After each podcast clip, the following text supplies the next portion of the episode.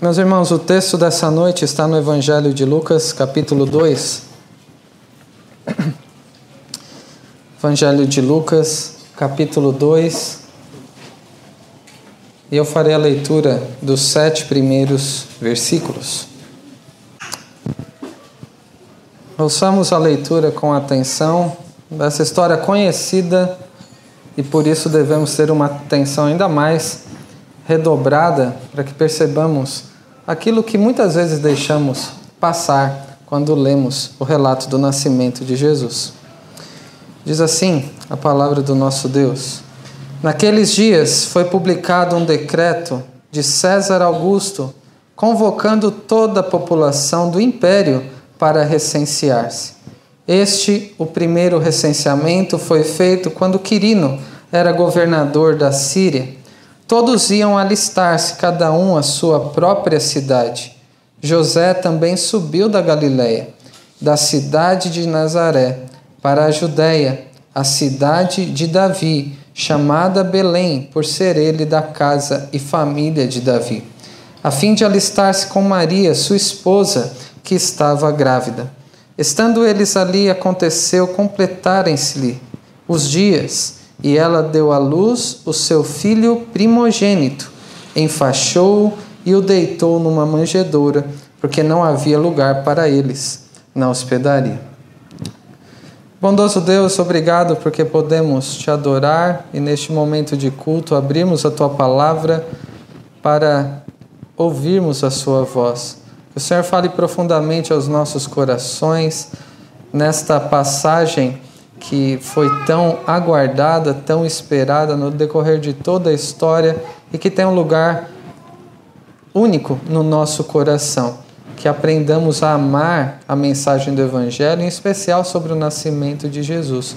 E que cada vez que lermos, que ouvirmos esta tão doce história como nós cantamos, possamos ser edificados, possamos ouvir o Senhor nos dizer o que fez por nós, pecadores que vejamos de uma forma tão bela o que significou o fato do Senhor Jesus ter vindo a este mundo e que o nosso coração seja transformado segundo a imagem do teu Filho, o nosso Senhor e Salvador Jesus Cristo, que é no nome de quem nós oramos. Amém.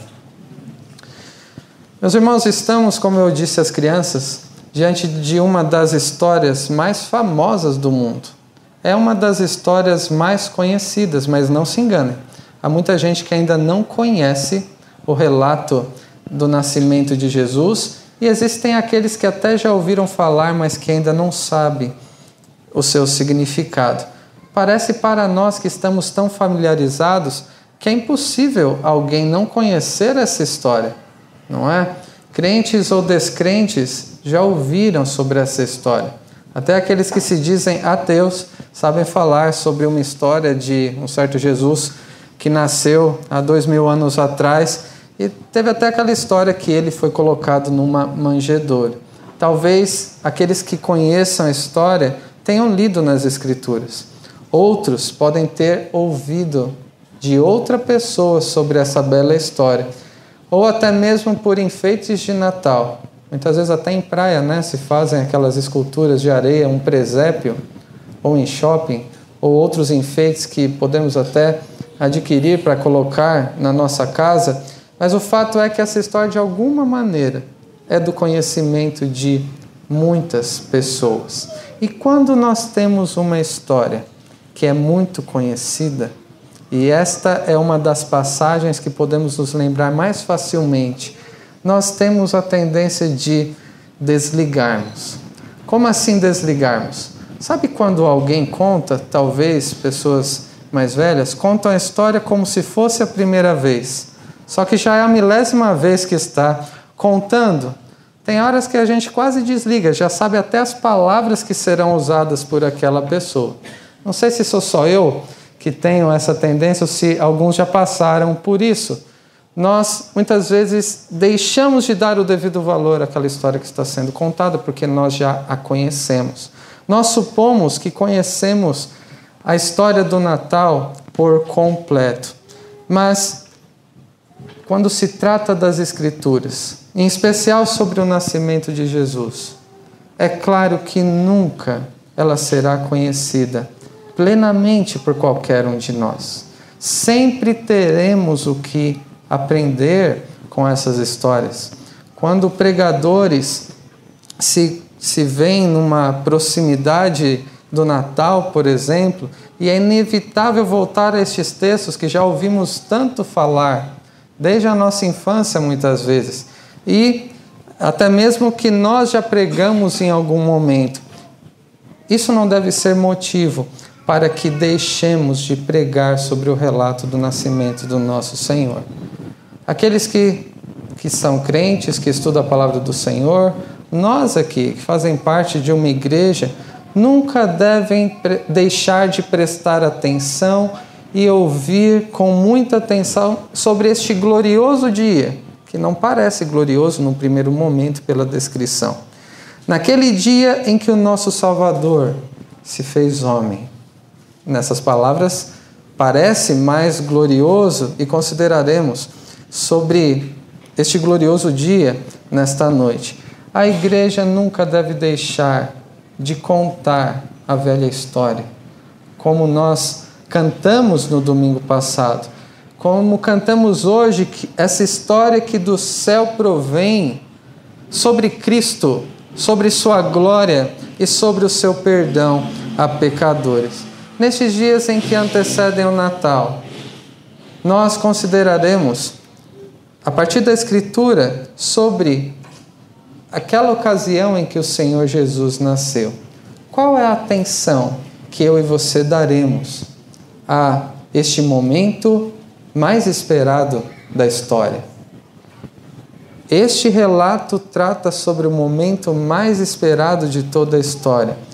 Qual atenção merece um texto como esse da palavra do nosso Deus?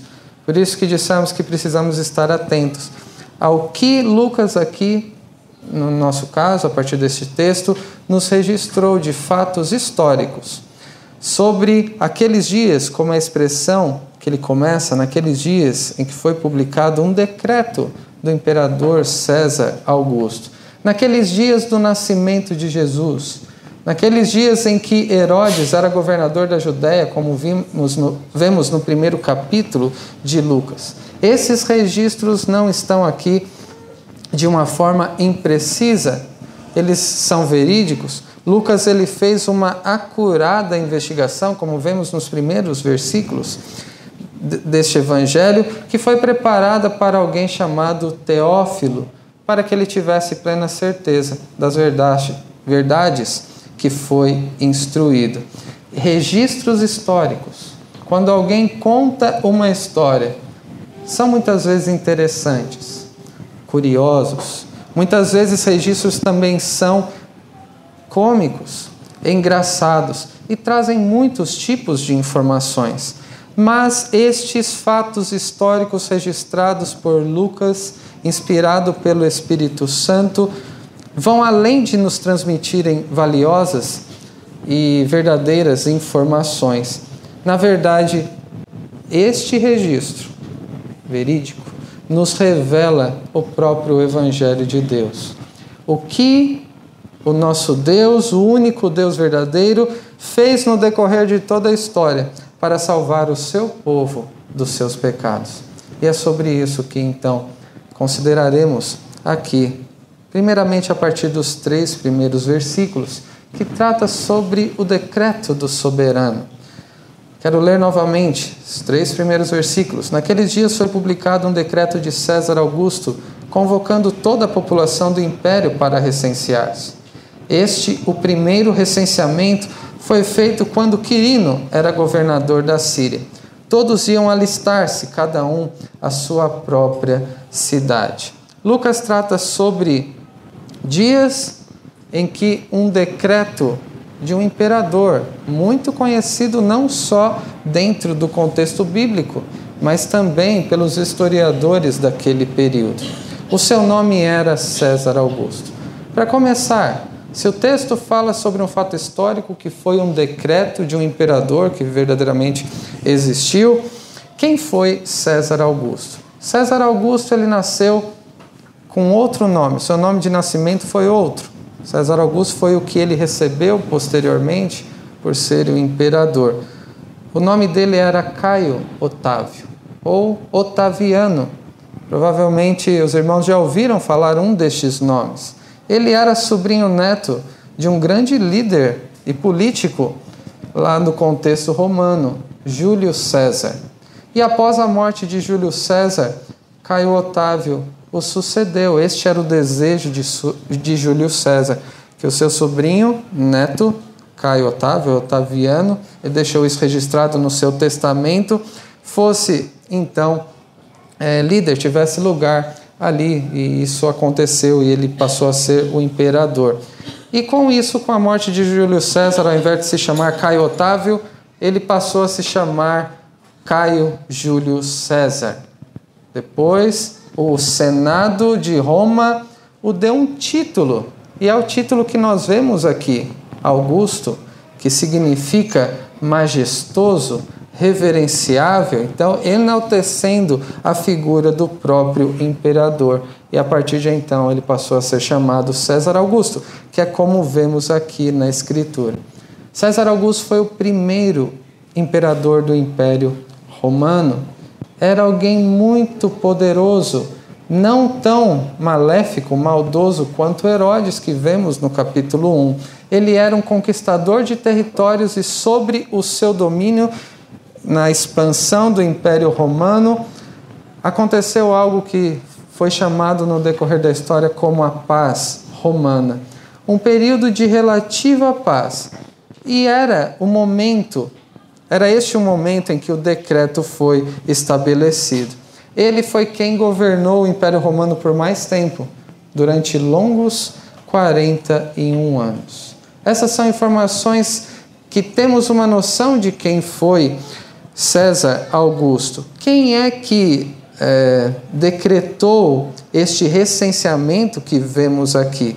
Em poucas palavras, ele era o imperador do, é, do Império Romano, mas isso significava que, na época, pela dimensão do Império Romano, ele era o governador do mundo. Ele era o rei soberano da época. Por ser o maior e mais poderoso, ele fazia o que bem entendia. E o que ele entendeu que deveria fazer? Decretar um recenseamento. Ele publicou então este decreto para que toda a população do império participasse desse censo, alistando-se em sua cidade natal. Este foi o decreto publicado pelo imperador, um grande censo do império. Qual é o propósito de um censo? Para que, que serve um censo? Nós temos a impressão que muitas vezes não serve para muita coisa. É, é apenas uma coleção de dados estatísticos. No nosso contexto, temos o censo do IBGE, que é um censo da nossa nação, é um censo nacional, em que temos uma noção quantos números de habitantes como é, tem no Brasil, por exemplo, como que está distribuída esta população em todo o território nacional em termos de idade, de gênero, por região, onde há mais concentração de habitantes, quais são as profissões mais encontradas, as menos encontradas, quais são as religiões professadas e todos esses tipos de informações, dentre outras. Mas aqui no caso de César Augusto foi um censo diferente não era um censo nacional. O seu propósito foi fazer um censo mundial, universal. Toda a população do império, que era praticamente toda a população do mundo conhecido da época, deveria então alistar-se na sua cidade é, natal. Com qual propósito provavelmente César Augusto fez isso? Podemos enumerar pelo, três pelo menos. O primeiro foi fiscal, controle de impostos. Ele queria enriquecer o império. Ele queria ter o controle da população e de quanto ele poderia arrecadar a partir dos impostos coletados. Além disso, era também um propósito militar. Então, pensando em futuros alistamentos para o exército, para a guarda, ele então é, visava né, saber com quantos soldados ele poderia contar. Ele queria expandir o império, além de enriquecer com os impostos. Mas, além disso, um, um imperador tão famoso, tão poderoso, é, ele também tinha um motivo de orgulho. Ele queria saber o quão poderoso ele era e quantos habitantes tinham no vasto império romano. Então, o censo era também para colocar em números o poder do imperador. Ou seja, ele queria demonstrar o quão grande ele era. E ele estava ordenando aquele recenseamento como uma demonstração disso, que ele, sendo soberano, poderia decretar. E os seus súditos, aqueles que faziam parte do império, né, que estavam debaixo do seu senhorio, deveriam obedecer.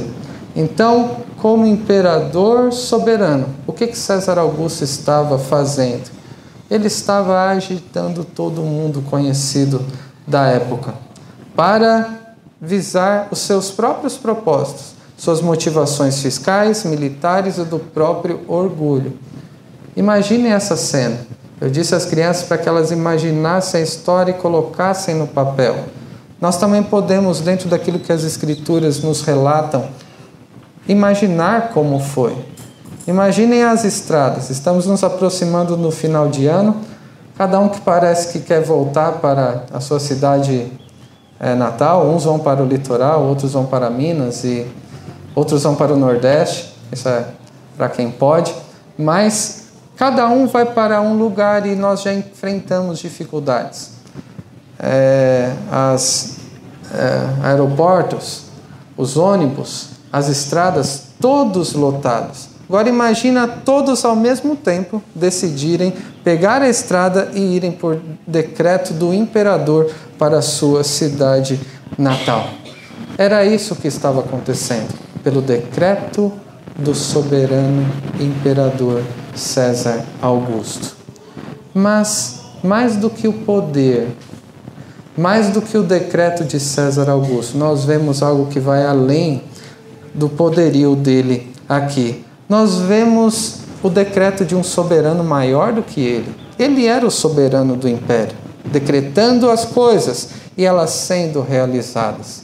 Mas por detrás do decreto de um imperador descrente, pagão, idólatra, estava a mão do Deus soberano. Aquele que decreta as coisas desde a antiguidade, desde a eternidade e as realiza no tempo segundo o seu propósito. Nós vemos isso no livro do profeta Daniel, quando no capítulo 2, explicando o sonho de Nabucodonosor, nós lemos, mas nos dias destes reis o Deus do céu suscitará um reino que não será jamais destruído. Este reino não passará a outro povo, esmiuçará e consumirá todos estes reinos, mas ele mesmo subsistirá para sempre. A partir do decreto deste grande imperador, o que Deus estava fazendo? Estabelecendo ou fazendo o que era necessário para estabelecer o seu próprio reino, o reino de Deus, ao enviar o seu Filho, o nosso Senhor Jesus. O Deus soberano estava então movendo os céus e a terra, enquanto é, César Augusto estava movendo as pessoas, cada um para a sua cidade natal, o Deus soberano, o Deus providente que age nas circunstâncias, estava movendo céus e terra. E com isso estava movendo a história de todo mundo para estabelecer o seu próprio reino, como havia prometido naquele descendente de Davi, que foi o Senhor Jesus. Como Deus estava fazendo isso? Como Deus estava movendo céus e terra e conduzindo a história dessa maneira? Versículos 4 e 5, nós vemos a família mais importante do mundo, Versículos 4 e 5 dizem: José também subiu da Galiléia, da cidade de Nazaré para a Judéia, a cidade de Davi, chamada Belém, por ser ele da casa e família de Davi, a fim de alistar-se com Maria, sua esposa, que estava grávida. Debaixo do governo e do decreto do imperador estava praticamente, como dissemos, todas as famílias da terra. E essa situação já foi inclusive imaginada por nós, que tipo de movimentação que aconteceu nas, nas estradas. Mas em meio a todas as famílias da terra, indo de um lado para o outro, se expondo a riscos, gastando recursos para obedecerem ao decreto do imperador, havia uma família que eu chamo aqui de a família mais importante do mundo. Por que a família mais importante do mundo? Família desse casal pobre, humilde, de uma cidade insignificante chamada Nazaré, indo para uma outra cidade chamada Belém, e ela ainda estando grávida. Era uma situação difícil desses dois. Por que a família mais importante do mundo? Pela importância e da necessidade do recenseamento para esta família.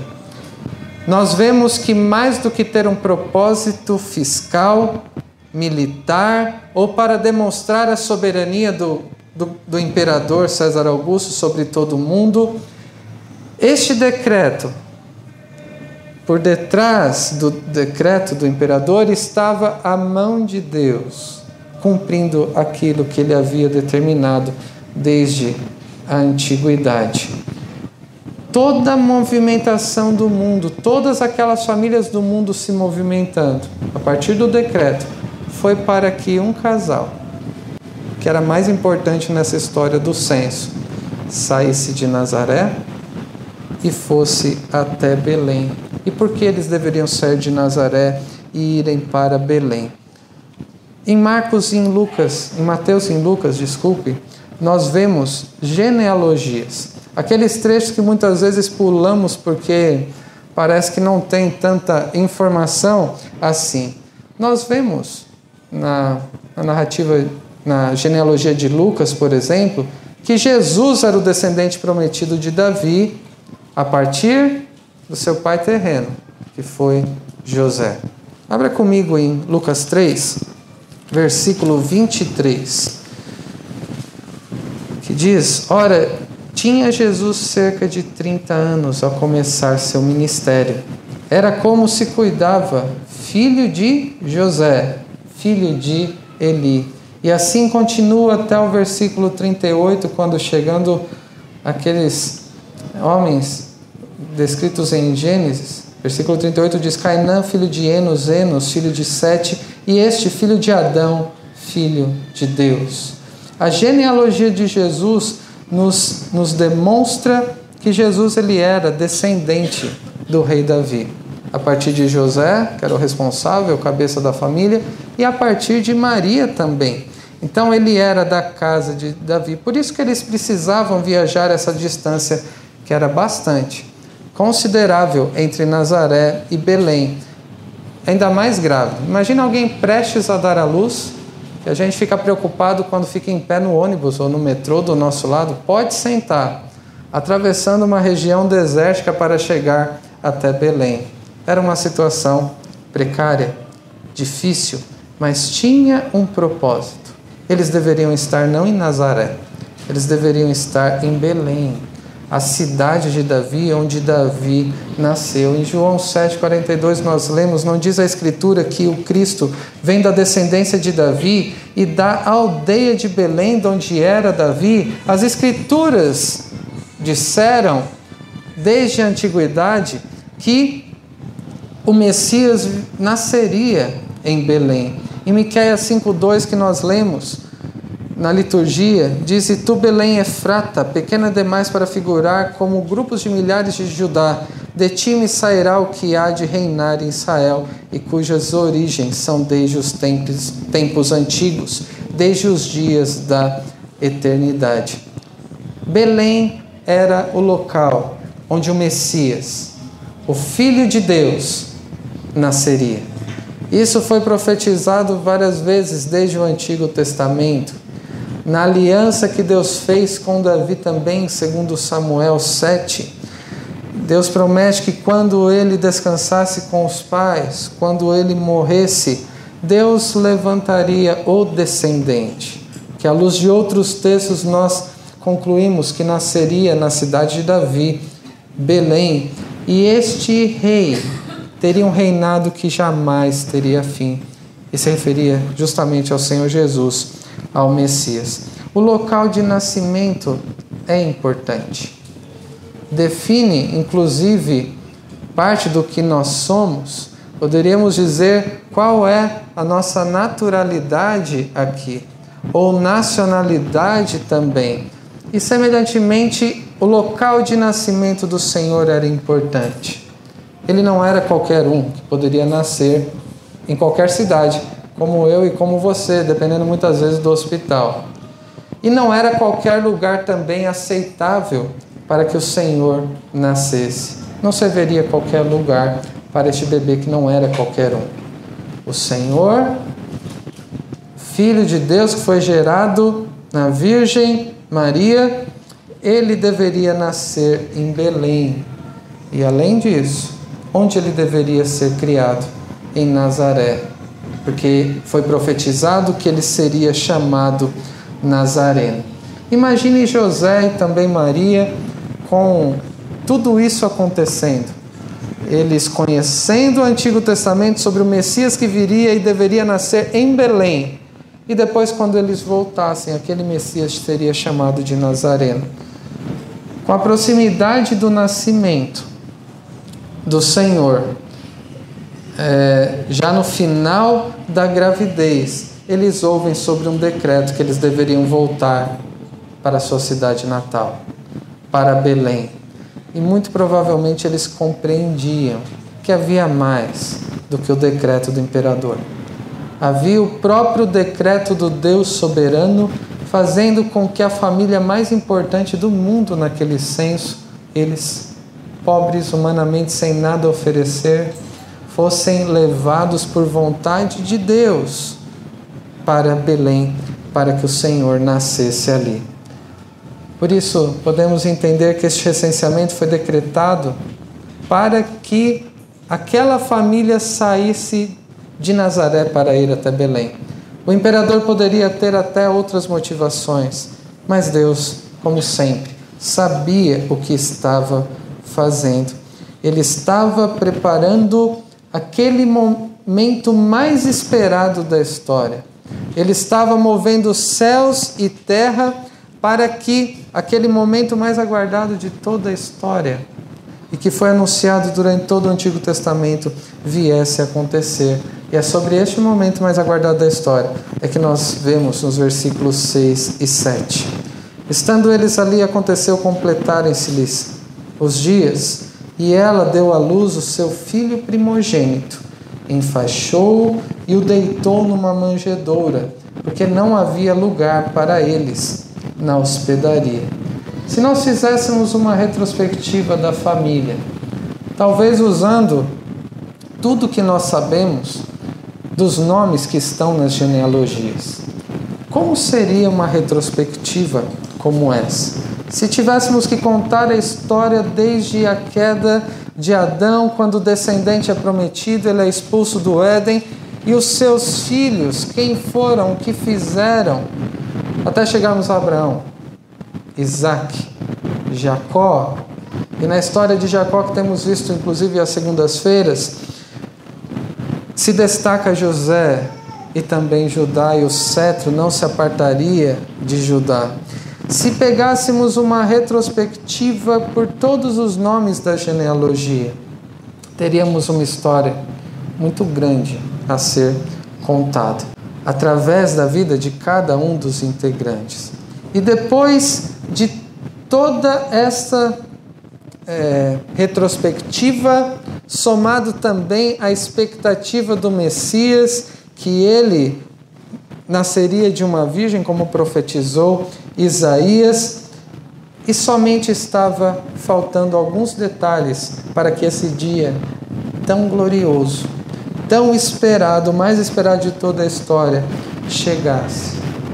Essa expectativa aqui, esse momento mais aguardado da história, estava sendo esperado desde Gênesis 3,15 quando o descendente da mulher destruiria as obras do diabo e salvaria pecadores. Isso foi sendo ampliado, foi sendo desenvolvido pelas Escrituras, que nós identificamos a história da redenção sendo contada e essa expectativa sempre aumentando. Quando nós lemos uma passagem como essa de Lucas 2, não devemos perder de vista a grande expectativa que eles tinham naquele momento. Nos é registrado aqui com belas palavras, singelas, até mesmo simples, mas por detrás delas Assim como atrás do decreto do imperador havia o decreto do Deus soberano. Por detrás dessas palavras tão simples e singelas, há uma grande expectativa, há uma grande, um grande anseio pela expectativa ser cumprida pelos próximos acontecimentos e pela providência de Deus. E olhe comigo aí no versículo 6 novamente: estando eles ali, ali onde? em Belém, aconteceu completarem-se-lhe os dias. É quase um por acaso, mas nós substituímos isso por pela providência de Deus. Aqueles dias da gestação que até para nós hoje são imprevisíveis. Os médicos dão uma data provável, possível, entre tal e tal semana, se não nascer o teimoso até tal semana, a gente é, a gente força ele a nascer, mas outros querem deixar o próprio bebê decidir quando quer nascer. E é claro que por detrás tem a criação de Deus e todos os passos, as etapas da gestação até que nasce. Mas de um, uma maneira imprevisível para José e Maria e para qualquer outro, mas não para o Senhor. Se completaram os dias, quando a última coisa que faltava foi resolvido. E o que que faltava? Eles chegarem a Belém. Eles chegarem àquela cidade cujo nome significa Casa do Pão, em que o pão desceu do céu e nasceu e foi colocado não num forno, mas numa manjedoura, de uma forma humilhante. Ele encarnou, foi colocado numa manjedoura. O pão da vida, o pão que desceu do céu, nasceu na casa do pão. O Deus conosco, o descendente de Davi, sendo deitado numa manjedoura. E essas são as palavras que me refiro como sendo singelas, simples, que estamos acostumados, mas não devemos perder o sentido do seu significado.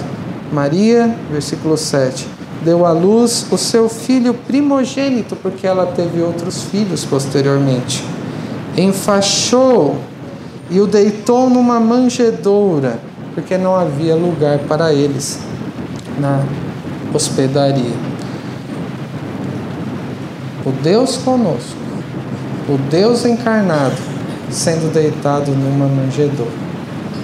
Uma manjedoura era o local onde os animais comiam e se eu pegasse um prato que eu como e colocasse para que alguém fosse colocado ali sem ter uma lavagem adequada, dificilmente alguém gostaria de ter um contato com aquele imagine de animais. As crostas de sujeira, imundícia que haviam ali naquela manjedoura. E é claro que, mesmo faltando esterilização, José, Maria estavam cuidando do Senhor, enrolando em panos e o deitando ali, o melhor que eles poderiam fazer, que não era muito. O Rei do universo nasceu, o Criador e dono de tudo que existe, quando chegou neste mundo, não havia um local adequado para ele. E quando aqui diz que não havia lugar para eles na hospedaria, mais do que dizer que estava lotado e que os impediram de entrar, talvez até preocupado com a gravidez, não vai criar algum problema aqui para nós. Mais do que isso, não nos é dito qual foi o motivo de não haver lugar para a hospedaria. O sentido é que não havia nenhum lugar adequado para o nascimento do nosso Senhor. O seu palácio naquela ocasião, como rei, onde que ele ficou hospedado no seu nascimento provavelmente um local improvisado, um estábulo, um curral, como as, as crianças disseram. Alguns dizem até talvez uma caverna ou um quarto para hóspedes, que não nas hospedarias tinha um lugar para hóspedes que ficava próximo ao lugar onde os animais ficavam. Este era o seu palácio, um local inadequado. O seu trono, como rei do universo, uma manjedoura, este local para a alimentação dos animais, revelando a humilhação que ele estava passando. Não somente por ser colocado numa manjedoura, mas por ter se feito homem desde o ventre de Maria. Demonstra também como era precária a situação deles. Quem eram os anfitriões? Aqueles primeiros visitantes, talvez os assistentes ali durante o nascimento. Sabemos que havia José, Maria, e pela manjedoura imaginamos, concluímos que havia também alguns animais por perto. Há um aspecto da solidão, um aspecto de insignificância no relato deste nascimento, que é a humilhação que ele estava passando. Depois de tanta espera, depois de tantas promessas sendo proferidas e cumpridas, só faltava ele chegar em Belém. Como pode ter faltado lugar para eles? Já deveria estar reservado desde Gênesis 3,15, não é? Belém, uma cidade que não existe, vai nascer o Salvador. Seria falta de planejamento da parte de José? Da parte de Deus? Será que faltou reservar um quarto para um nascimento mais adequado? Mas uma pergunta que você devemos fazer: qual lugar do mundo seria suficientemente adequado para o Rei da Glória? O Deus que entrou como um servo neste mundo. O Deus onipresente que foi colocado numa manjedoura. Um Deus que para ele não existe limitação de tempo, foi naquele momento da história colocado no tempo. Aparentemente era um nascimento comum do Senhor ou até de alguém muito importante quando nós vemos aqui, deveria ter um palácio, um berço de ouro e outras coisas para atendê-lo de forma adequada. Mas na verdade nunca houve outro nascimento como esse. Este bebê sendo colocado na manjedoura era o próprio Deus, um bebê. O Deus conosco, o Deus entre nós Aquele bebê enfaixado num tecido, ele era o Filho de Deus, a segunda pessoa da Trindade, o Deus forte, o Deus eterno, o príncipe da paz, por meio de quem todas as coisas foram criadas? E agora por quem haveria salvação a todo que nele crê. O decreto daquele imperador pagão, por um senso para nós inútil, útil para ele, mas para os outros desnecessário. Este senso inútil levou uma família pobre, que era a mais importante do mundo, para Belém, para que se completasse os dias, mais do que de uma gestação, mas do dia que foi esperado desde o Éden, quando o Messias, o Salvador, nasceria. O Santo Filho de Deus nasceu então, como vemos aqui no final deste, deste trecho. Foi colocado em um local imundo, insignificante, que foi numa manjedoura. E também num, num lugar imundo e insignificante ele é colocado para que sejamos salvos, que é na minha na sua vida. Quando Cristo ele é gerado em nós, quando Cristo ele é cada vez mais desenvolvido e nós nos parecemos mais com Ele, mas a partir daquela manjedoura, como eu antecipei as crianças, já podemos vislumbrar o outro local imundo, maldito, sobre o qual ele seria colocado, não mais no seu nascimento, mas na sua morte, para salvar todo que nele crê. foi colocado numa cruz, para que eu e você não precisássemos ser colocados nela, não precisássemos sofrer o inferno que ele sofreu no nosso lugar. Para concluir, algumas considerações sobre estes principais aspectos. Primeiro, a respeito do Deus, do decreto do Deus soberano. Mais do que o imperador mover habitantes da terra, nós vemos o Deus soberano mover céus e terra para fazer com que o seu plano, que era desde a eternidade, prometido desde os tempos antigos, desde o Antigo Testamento, pelos patriarcas, é, para os patriarcas, para os profetas, para cumprir aquela promessa, que enviaria o descendente da mulher, que enviaria o Messias que foi tão aguardado, o descendente de Davi, cujo reinado não teria fim, nascido em uma virgem para estabelecer o seu reino. Na vida de todo aquele que nele crê, para que eu e você fôssemos tirados do império das trevas e transportados para o reino do Filho, do amor de Deus. Zacarias, no capítulo anterior, ele adora Deus depois de ficar um tempo mudo, reconhecendo que João Batista, seu filho, ele antecederia o Messias.